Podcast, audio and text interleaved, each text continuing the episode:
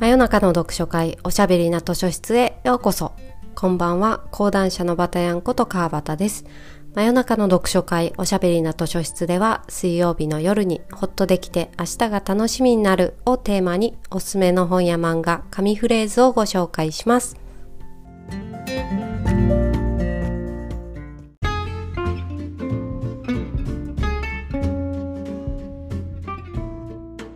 第148夜を迎えました。今夜のお便りご紹介します。けんけんさんからいただきました。バタヤンさんこんにちは。こんにちは。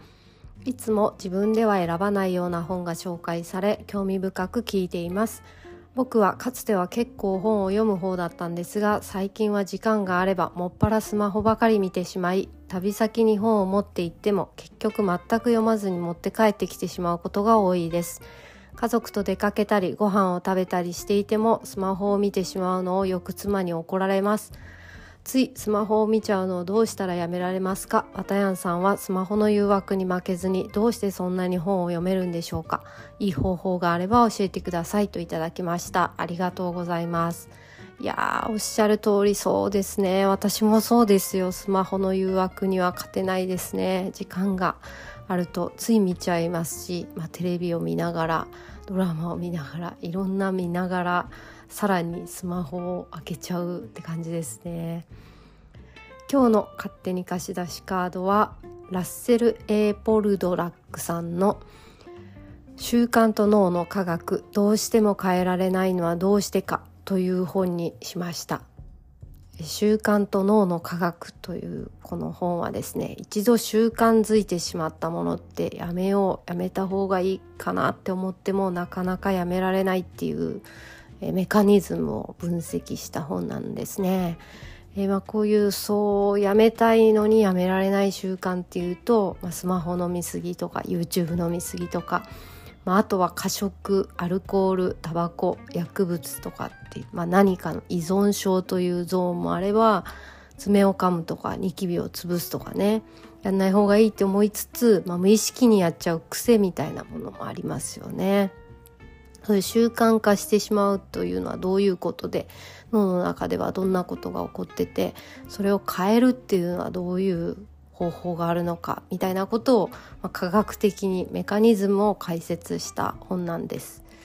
でちょっと先に言ってしまうとこれを読んだからといって悪い習慣が手放せたり依存症から抜け出せたりっていう、まあ、具体的なメソッドが書いてあるセラピー本とか自己啓発本とかではないので、まあ、解決はしないんですね。うんそういうメカニズムなんだとか、まあ、だからやめられないんだねっていうのがすっごくよくわかるっていう感じでした。でもじゃあちょっと習慣というメカニズムを紐解いていきたいと思います。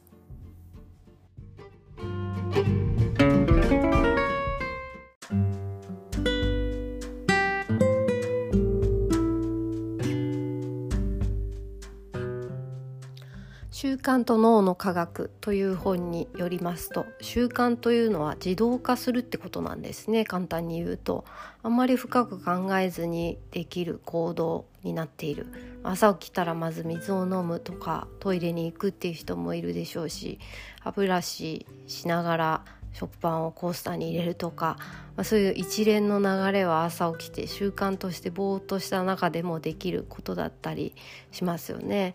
ここではちょっと皆さんにも一つ思い出してみていただきたいんですけど家の鍵を閉める皆さんの家の鍵は右に回すと閉まるタイプでしょうか？左に回すと閉まるタイプですかね？15度回すとカチャっていうのか？60度、ま、真下までぐるっと回せば閉まるのか？それとも一周ぐるっと回して閉めてるのか？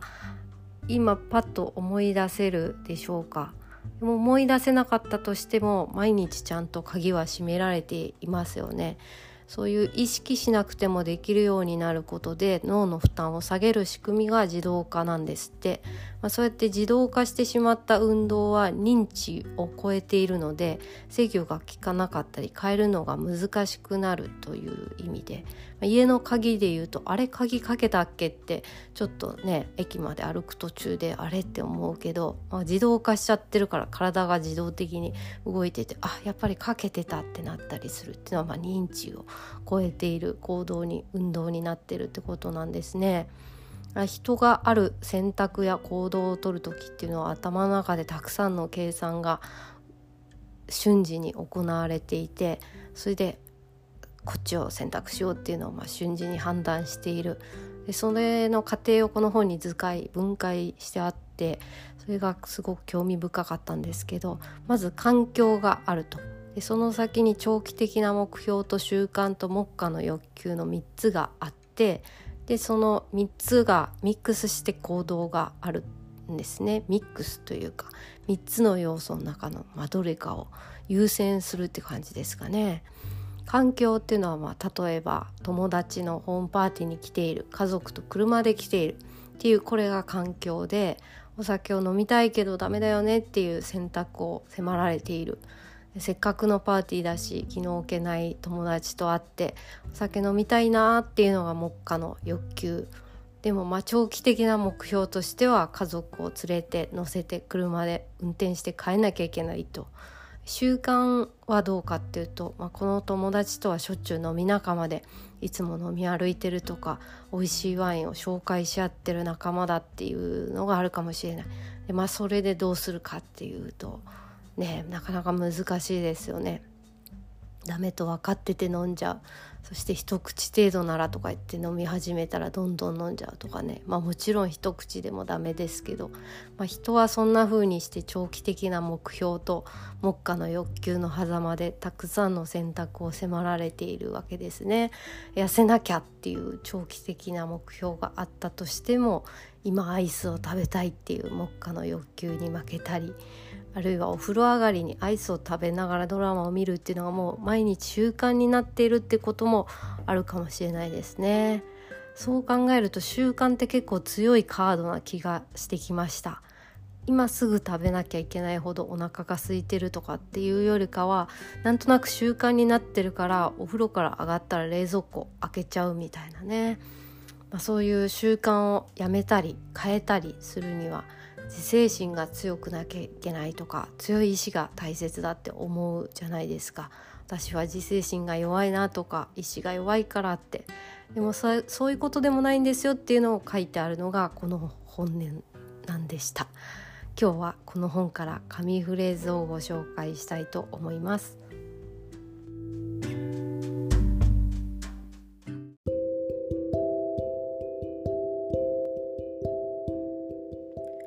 精神が強いと思われる人は衝動を抑えるのが得意なのではなくそもそも自制心を働かせる必要性を回避することが得意であるようだというふうにあります。自制心を働かせる必要性を回避することが得意であるって、まあ、ちょっとまどろっこしい言い方になるんですがある実験をしていましてその結果として自制心が高い人は低い人に比べて葛藤が少なく欲求に抗う回数も少なかったと、まあ、さらに自制心の高い人は概して欲求を経験する頻度が低く感じている欲求の程度も弱かったとあります。つまり自制心が高い人ほどうんと欲求を感じたけどそれをまあ却下する制御するっていうことをやってそうな気がするじゃないですか。そうするとすごい葛藤がありそうですよね。やりたいことをすっごい自分の強い力で押さえつけてるみたいなイメージがありますけど。そうじゃなくて自制心が強い人はそもそもあまり強い欲求とかいろんな何て言うんですかやましい気持ちというか小さな欲求が少ないっていう実験結果になったという興味深い結果ですね。で別の、えー、研究では自制心が高い人ほど運動量が多く健康的な感触をとっていたと自制心の高い人は運動や健康的な食事をより習慣的に行っているというふうに自分で自覚して報告していたつまり自動化ですよね習慣になってるから自動的に行っているから、えっと、運動とか健康とか、まあ、健康的な食事を強い意志で運動しなくちゃとか健康的なものをより食べなくちゃっていう強い意志でやっているというよりも割と習慣的に運動したり健康的な食事生活を送っていたってことなんですよ。まあ、当たり前じゃないかという気もしますけれども自制心を働かせることを回避することが重要なわけでその制御を迫られる回数をそもそも少なくすればいいんじゃないかっていう意味ですよね。それって面白いなと思っていや当たり前っちゃ当たり前なんですけどだから、えっと、ケンケンさんのおっしゃるスマートフォンのことで言えば家族と、まあ、ご飯食べるとか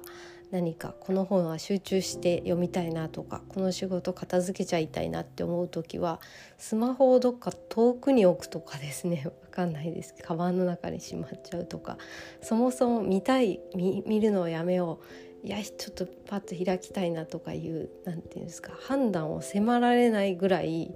遠くに置いてしまえばいいんじゃないかなっていう物理的にです。だかアイスとかも、まあ、そもそも冷蔵庫に入ってないっていう状態にしてしまう毎日毎日ある状態に買い足さないとかっていうことが大事でもう冷蔵庫の前まで行っちゃって決断を迫られたら、まあ、それは絶対食べちゃうっていうことなんじゃないかなと思いました。まあねそこそこが難しいからできないんだよっていうのもあるけど自制心が強い人はそもそもその選択を迫られる回数を少なくしているっていうのはね結構面白い実験だなって思いました。さらに他のところでは幼少期に自制心が高かった子どもは全ての人生の側面においてポジティブな成果を得ていたのである経済的に成功しやすく健康状態も良好で薬物やアルコールの問題を抱えにくく法律違反も起こしにくいなどその効果はさまざまな側面に及んでいた。おそらく何より重要なのは自制心が高いとモフィット・カピスが罠と呼ぶものあ別のあの実験結果で罠って呼ばれているもの。すなわち幼い頃からタバコを吸い始めたり学校を中退するような望ましくない結果に至る人生の選択を回避しやすくなることだというふうにあります。まあそれはそうだという気もしますよね。だから薬物とかに使う使わないという選択に迫られる機会がそもそも健康状態が良好で経済的に成功していたら、まあ、接する機会が少ないでしょうし確率的にですけれども、まあ、そういう人生の選択望ましくない結果に陥る人生の選択を迫られる確率が下がるということですかね。まあ、そう言ってしまうと元も子もないんですけれどもそんな感じでなるべく見ないようにしよう見ないようにしようってすごい強く思うというよりは手元にないっていう状態を作る物理的に作るっていう方が早いのかなと思ったのでした。この本にあのスマートフォン依存の話もちらっと出てくるんですけど、まあ、ただスマートフォンとか、まあ、SNS の依存に関してはまだちょっとサンプル数が足りなくって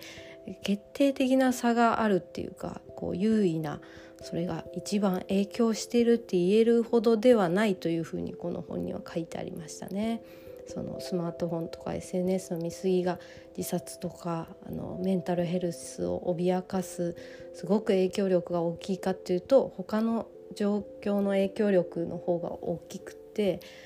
必ずしもスマートフォンの見過ぎがすごく影響しているかっていうのを比べられるほどの、まあ、人数の比率の研究ができてないのでちょっとそれを決めつけてスマホ依存による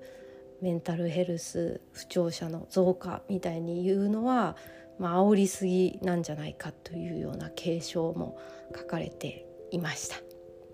はいなので、まあ、ケンケンさんもそんなに深刻に気にされてないかもしれないんですけど見過ぎているってあんまり気にされずに、まあ、読みたい本がある時はちょっとスマートフォンを遠くに充電をオフにして遠くに置くとかしてみる感じでいかがでしょうか？リクエストありがとうございました。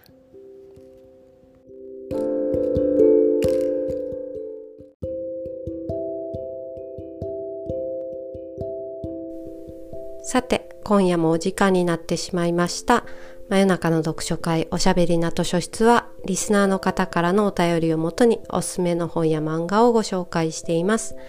インスタグラムバタ読むからメッセージをお寄せください。それではまた来週水曜日の夜にお会いしましょう。おやすみなさい。おやすみ。